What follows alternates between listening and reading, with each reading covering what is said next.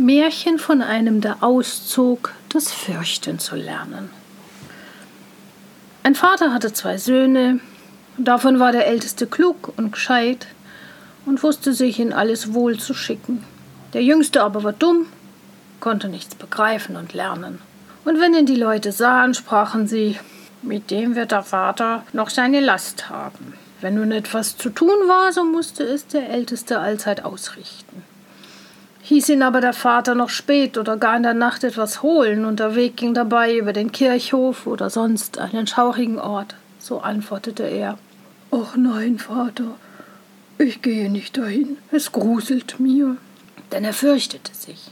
Oder wenn abends beim Feuer Geschichten erzählt wurden, wobei einem die Haut schaudert, so sprachen die Zuhörer manchmal, oh, es gruselt mir. Der Jüngste saß in einer Ecke und hörte das mit an und konnte nicht begreifen, was es heißen sollte. Immer sagen sie, es gruselt mir, es gruselt mir, mir gruselt's nicht. Das wird wohl eine Kunst sein, von der ich auch nichts verstehe. Nun geschah es, dass der Vater einmal zu ihm sprach: Hör zu, der Ecke dort, du wirst groß und stark. Du musst auch etwas lernen, womit du dein Brot verdienst. Siehst du, wie dein Bruder sich Mühe gibt, aber an dir ist Hopfen und Malz verloren. Ei, Vater, antwortete er, ich will gern was lernen. Ja, wenn's anginge, so möchte ich lernen, dass mir's gruselt. Davon verstehe ich noch gar nichts. Der Älteste lachte, als er das hörte, und dachte bei sich, Du lieber Gott, was ist mein Bruder ein Dummbart? Aus dem wird sein Lebtag nichts. Was ein Häkchen werden will, muss sich bei Zeiten krümmen. Der Vater seufzte und antwortete ihm. Das Gruseln, das sollst du schon lernen, aber dein Brot wirst du damit nicht verdienen. Bald danach kam der Küster zum Besuch ins Haus. Da klagte ihm der Vater seine Not und erzählte, wie sein jüngster Sohn in allen Dingen so schlecht beschlagen wäre. Er wüsste nichts und lernte nichts. Denkt euch, als ich ihn fragte, womit er sein Brot verdienen wollte, da hat er verlangt, das Gruseln zu lernen.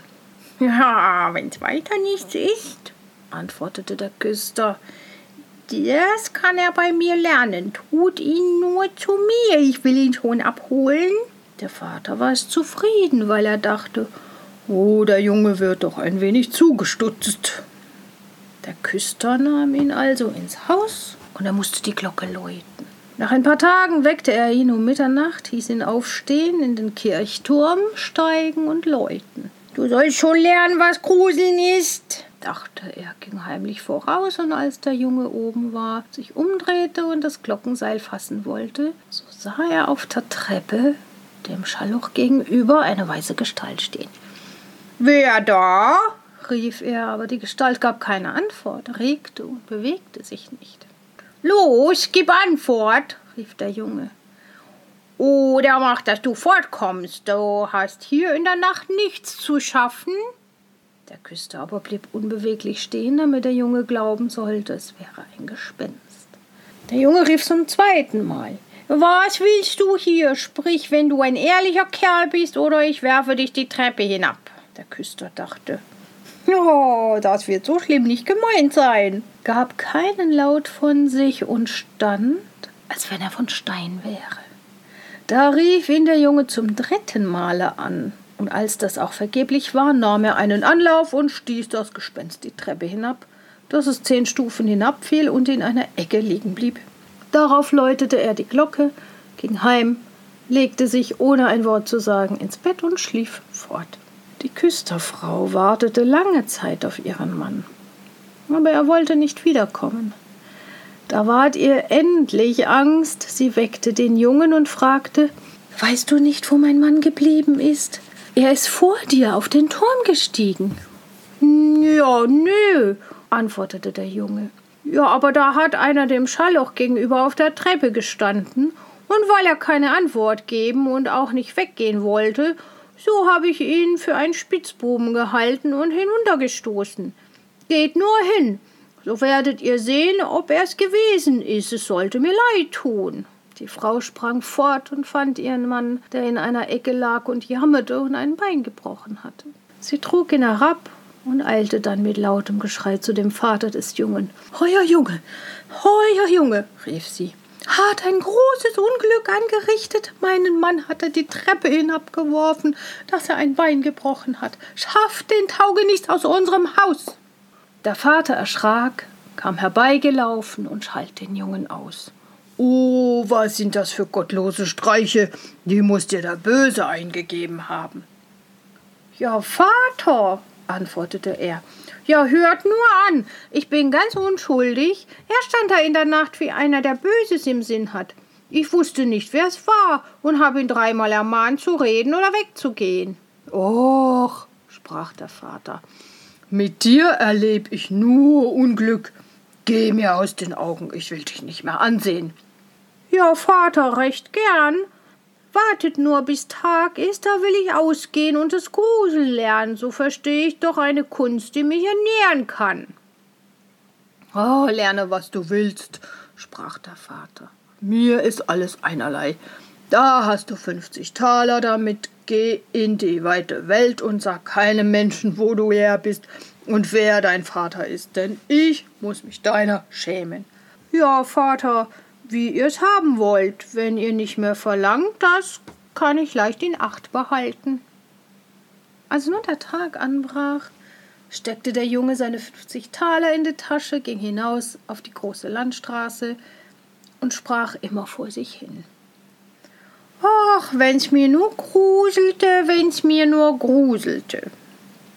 Da kam ein Mann heran, der hörte das Gespräch, das der Junge mit sich selber führte, und als sie ein Stück weiter waren, dass man den Galgen sehen konnte, sagte der Mann zu ihm Siehst du, dort ist der Baum, wo Siebene mit des Seilers Tochter Hochzeit gehalten haben und jetzt das Fliegen lernen. Setz dich darunter und warte, bis die Nacht kommt, so wirst du schon das Gruseln lernen. Ja, wenn's weiter nichts dazugehört, antwortete der Junge, das ist leicht getan. Lerne ich aber so geschwind das Gruseln, so sollst du meine fünfzig Taler haben. Komm nur morgen früh wieder zu mir. Da ging der Junge zu dem Galgen, setzte sich darunter und wartete, bis der Abend kam. Und weil ihn fror, machte er sich ein Feuer an. Aber um Mitternacht ging der Wind so kalt, dass er trotz des Feuers nicht warm werden wollte. Und als der Wind die Gehängten gegeneinander stieß, dass sie sich hin und her bewegten, so dachte er, ja, du frierst unten beim Feuer, was mögen die da oben erst frieren und zappeln? Und weil er mitleidig war, legte er die Leiter an, stieg hinauf, knüpfte eine nach dem anderen los und holte sie alle siebene herab. Darauf schürte er das Feuer, blies es an und setzte sie ringsherum, dass sie sich wärmen sollten. Aber sie saßen da und regten sich nicht, und das Feuer ergriff ihre Kleider. Da sprach er Nehmt euch in Acht, sonst häng ich euch wieder auf. Die Toten aber hörten nicht, schwiegen und ließen ihre Lumpen fortbrennen. Da ward er bös und sprach ja, wenn ihr nicht Acht geben wollt, so kann ich euch nicht helfen. Ich will nicht mit euch verbrennen. Und hing sie nach der Reihe wieder auf. Nun setzte er sich zu seinem Feuer und schlief ein und am anderen Morgen, da kam der Mann zu ihm, wollte die fünfzig Taler haben und sprach: Nun weißt du, was Gruseln ist? Nö, antwortete er. Ja, woher sollte ich's wissen? Die da droben haben das Maul nicht aufgetan und waren so dumm, dass sie die paar alten Lappen, die sie am Leibe haben, brennen ließen. Ja, da sah der Mann, dass er die fünfzig Taler heute nicht davontragen würde, ging fort und sprach Ja, so einer ist mir noch nicht vorgekommen. Der Junge ging nach seines Weges und fing wieder an, vor sich hin zu reden. Och, wenn mir's nur gruselte, och, wenn's mir nur gruselte. Das hörte ein Fuhrmann, der hinter ihm her schritt und fragte Ja, wer bist denn du? Ja, ich weiß nicht, antwortete der Junge. Der Fuhrmann fragte weiter. Wo bist du her? Ja, ich weiß nicht. Wer ist dein Vater? Ja, das darf ich nicht sagen. Was brummst du beständig in den Bart hinein? Oi, antwortete der Junge. Ja, ich wollte, dass mir's gruselte, aber niemand kann's mir lehren. Ja, lass dein dummes Geschwätz, sprach der Fuhrmann. Komm, geh mit mir, ich will sehen, dass ich dich unterbringe. Der Junge ging mit dem Fuhrmann und abends gelangten sie zu einem Wirtshaus, wo sie übernachten wollten. Da sprach er beim Eintritt in die Stube wieder ganz laut: Ach, wenn's mir nur gruselte, wenn's mir nur gruselte. Der Wirt, der das hörte, lachte und sprach: Wenn dich danach lüstet, dann sollte hier wohl Gelegenheit sein. Ach, schweig, stille du, sprach die Wirtsfrau. So mancher Vorwitzige hat schon sein Leben eingebüßt. Es wäre Jammer und Schade um die schönen Augen, wenn die das Tageslicht nicht wieder sehen sollten. Der Junge aber sagte, ja, wenn's noch so schwer wäre, ich will einmal lernen, deshalb bin ich ausgegangen. Er ließ dem Wirt auch keine Ruhe, bis dieser erzählte, nicht weit davon stünde ein verwünschtes Schloss, wo einer wohl lernen könnte, was Gruseln wäre, wenn er nur drei Nächte darin wachen wollte. Der König hätte dem, der es wagen wollte, seine Tochter zur Frau versprochen, und die wäre die schönste Jungfrau, welche die Sonne beschien. In dem Schloss steckten auch große Schätze von bösen Geistern bewacht, die würden dann frei und könnten einen Armen reich genug machen. Da ging der Junge am anderen Morgen vor den König und sprach Wenn's erlaubt wäre, so wollte ich wohl drei Nächte in dem verwünschten Schloss wachen. Der König sah ihn an, und weil er ihm gefiel, sprach er Du darfst dir noch dreierlei ausbitten, aber es müssen leblose Dinge sein, und das darfst du mit ins Schloss nehmen. Da antwortete er ja, so bitte ich um ein Feuer, eine Drehbank und eine Schnitzbank mit dem Messer. Der König ließ ihm das alles bei Tage in das Schloss tragen. Als es Nacht werden wollte, ging der Junge hinauf, machte sich in einer Kammer ein helles Feuer an, stellte die Schnitzbank mit dem Messer daneben und setzte sich auf die Drehbank. Ach, wenn's mir nur gruselte, sprach er. Aber hier werde ich's auch nicht lernen. Gegen Mitternacht wollte er sich sein Feuer einmal aufschüren.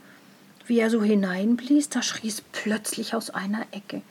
Au, miau, was uns friert. Oh, ihr Narren, rief er, was schreit ihr? Wenn euch friert, kommt, setzt euch ans Feuer und wärmt euch. Und wie er das gesagt hatte, kamen zwei große schwarze Katzen in einem gewaltigen Sprunge herbei, setzten sich ihm zu beiden Seiten und sahen ihn mit ihren feurigen Augen ganz wild an. Über ein Weilchen, als sie sich gewärmt hatten, sprachen sie Miau, Kamerad, wollen wir eins in der Karte spielen? Miau. Ja, warum nicht? Antwortete er. Aber zeigt mal einmal eure Pfoten her. Da streckten sie die Krallen aus. Oi, oi, oi, sagte er. Was habt ihr für lange Nägel erwartet? Die muss ich euch erst abschneiden. Damit packte er sie beim Kragen, hob sie auf die Schnitzbank und schraubte ihnen die Pfoten fest. Euch habe ich auf die Finger gesehen, sprach er. Da vergeht mir die Lust zum Kartenspiel, schlug sie tot und warf sie hinaus ins Wasser. Als er aber die zwei zur Ruhe gebracht hatte und sich wieder zu seinem Feuer setzen wollte, da kamen aus allen Ecken und Enden schwarze Katzen und schwarze Hunde an glühenden Ketten, immer mehr und mehr, dass er sich nicht mehr bergen konnte. Die schrien greulich, traten ihm aus sein Feuer, zerrten es auseinander und wollten es ausmachen. Das sah er ein Weilchen ruhig mit an, als es ihm aber zu arg ward, fasste er sein Schnitzmesser und rief Hinfort mit euch, du Gesindel! und haute auf sie los. Ein Teil sprang weg, die anderen schlug er tot und warf sie hinaus in den Teich. Als er wiedergekommen war, blies er aus den Funken sein Feuer frisch an und wärmte sich. Und als er so saß, wollten ihm die Augen nicht länger offen bleiben, und er bekam Lust zu schlafen. Da blickte er um sich und sah in der Ecke ein großes Bett. Oh, das ist mir eben recht, sprach er und legte sich hinein. Als er aber die Augen zutun wollte, so fing das Bett von selbst an zu fahren und fuhr im ganzen Schloss umher. Ja, recht so, sprach er, nur besser zu. Da rollte das Bett fort, als wären sechs Pferde vorgespannt, über Schwellen und Treppen auf und ab. Auf einmal, hopp, hopp, warf es um, das unterste zu oberst, dass es wie ein Berg auf ihm lag. Aber er schleuderte Decken und Kissen in die Höhe, stieg heraus und sagte, ja, nun mag fahren, wer Lust hat, legte sich an sein Feuer und schlief, bis es Tag war. Am Morgen kam der König, und als er ihn da auf der Erde liegen sah, meinte er, die Gespenster hätten ihn umgebracht und er wäre tot. Da sprach er Ach, oh, es ist doch schade um den schönen Menschen. Das hörte der Junge, richtete sich auf und sprach Nee, also so weit ist noch nicht. Da verwunderte sich der König, freute sich aber und fragte, wie es ihm gegangen wäre. Ja, recht gut, antwortete er. Eine Nacht wäre herum, die zwei anderen werden auch herumgehen. Als er zum Wirt kam, da machte der große Augen. Oh, ich dachte nicht, sprach er, dass ich dich wieder lebendig sehen würde. Hast du nun gelernt, was Gruseln ist? Nee, sagte er. Ist alles vergeblich, wenn's mir nur einer sagen könnte. Zweite Nacht ging er abermals hinauf ins alte Schloss, setzte sich zum Feuer und fing sein altes Lied wieder an. Ja, wenn's mir nur gruselte. Wie Mitternacht herankam, ließ sich ein Lärm und Gepolter hören, erst sachte, dann immer stärker, dann war es ein bisschen still, endlich kam mit lautem Geschrei ein halber Mensch den Schornstein herab und fiel vor ihn hin. He da, rief er, noch ein halber gehört dazu, das ist zu wenig. Da ging der Lärm von frischem an, es tobte und heulte und fiel die andere Hälfte auch herab. Wart, sprach er, ich will dir erst das Feuer ein wenig anblasen. Wie er das getan hatte und sich wieder umsah, da waren die beiden Stücke zusammengefahren und saß da ein greulicher Mann auf seinem Platz. Nee, also so haben wir nicht gewettet, sprach der Junge. Die Bank ist mein. Der Mann wollte ihn wegdrängen, aber der Junge ließ sich's nicht gefallen, schob ihn mit Gewalt weg, setzte sich wieder auf seinen Platz. Da fielen noch mehr Männer herab, einer nach dem anderen, die holten neun Totenbeine und zwei Totenköpfe, setzten auf und spielten Kegeln. Der Junge bekam auch Lust und fragte Hört ihr, ja, kann, kann ich mit sein? Ja, wenn du Geld hast. Ja, Geld genug, antwortete er. Ja, aber eure Kugeln sind nicht recht rund. Dann nahm er die Totenköpfe, setzte sie in die Drehbank und drehte sie rund. So, jetzt werden sie besser schübbeln, sprach er. Hey, da nun geht's lustig. Er spielte mit und verlor etwas von seinem Geld. Als es aber zwölf Uhr schlug, war alles vor seinen Augen verschwunden. Er legte sich nieder und schlief ruhig ein. Am anderen Morgen kam der König und wollte sich erkundigen. So, und wie ist's dir diesmal ergangen? fragte er. Ja, ich hab gekegelt, antwortete er, ohne ein paar Heller verloren. Na, hat dir denn nicht gegruselt? Oi, was? sprach er. Lustig hab ich mich gemacht, wenn ich nur wüsste, was Gruseln wär. In der dritten Nacht setzte er sich wieder auf seine Bank und sprach ganz verdrießlich Ach, wenn's mir nur gruselte. Als es spät ward, kamen sechs große Männer und brachten eine Totenlade hereingetragen. Da sprach er ho, ho, ho, ho. Ja, das ist gewiss mein Vetterchen, das erst vor ein paar Tagen gestorben ist. Winkte mit dem Finger und rief Komm, Vetterchen, komm. Sie stellten den Sarg auf die Erde, aber er ging hinzu und nahm den Deckel ab. Da lag ein toter Mann darin. Er fühlte ihm ans Gesicht, aber es war kalt wie Eis. Ja, warte, sprach er, ich will dich ein bisschen wärmen ging ans Feuer, wärmte seine Hand und legte sie ihm aufs Gesicht. Aber der Tote blieb kalt. Nun nahm er ihn heraus, setzte sich ans Feuer und legte ihn auf seinen Schoß und rieb ihm die Arme, damit das Blut wieder in Bewegung kommen sollte. Als auch das nichts helfen wollte, fiel ihm ein, ja, wenn zwei zusammen im Bett liegen, so wärmen sie sich, brachte ihn ins Bett, deckte ihn zu und legte sich neben ihn. Über ein Weilchen ward auch der Tote warm und fing an, sich zu regen. Da sprach der Junge, ja, siehst du, Väterchen, hätte ich dich nicht gewärmt. Der Tote aber hub an und rief, Jetzt will ich dich erwürgen. Was? sagte er. Ja, ist das dein Dank? Na, gleich sollst du wieder in den Sarg. Hub ihn auf, warf ihn hinein und machte den Deckel zu. Da kamen die sechs Männer und trugen ihn wieder fort. Ja, es will mir nicht gruseln, sagte er. Ja, hier lerne ich's mein Lebtag nicht.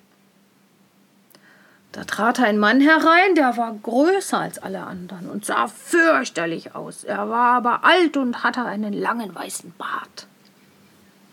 O du Wicht, rief er, nun sollst du bald lernen, was Gruseln ist, denn du sollst sterben. Nee, nee, nee, nicht so schnell, antwortete der Junge. Soll ich sterben, so muss ich auch dabei sein. Dich will ich schon packen, sagte der Unhold. Na, sachte, sachte, mach dich nicht so breit. So stark wie du bin ich auch und wohl noch stärker. Na, das wollen wir sehen, sprach der Alte. Bist du stärker als ich, so will ich dich gehen lassen. Komm, wir wollen's versuchen. Da führte er ihn durch dunkle Gänge zu einem Schmiedefeuer, nahm eine Axt und schlug den einen Amboss mit einem Schlag in die Erde. Oh, ja, das kann ich nur besser, sprach der Junge und ging zu dem anderen Amboss. Der Alte stellte sich neben hin und wollte zusehen, und sein weißer Bart hing herab. Da fasste der Junge die Axt, spaltete den Amboss auf einen Hieb und klemmte den Bart des Alten mit hinein. Nun hab ich dich, sprach der Junge. Jetzt ist das Sterben an dir. Dann fasste er eine Eisenstange und schlug auf den Alten los, bis er wimmerte und bat, er möchte aufhören, er wolle ihm große Reichtümer geben. Der Junge zog die Axt raus und ließ ihn los. Der Alte führte ihn wieder ins Schloss zurück und zeigte ihm in einem Keller drei Kasten voll Gold.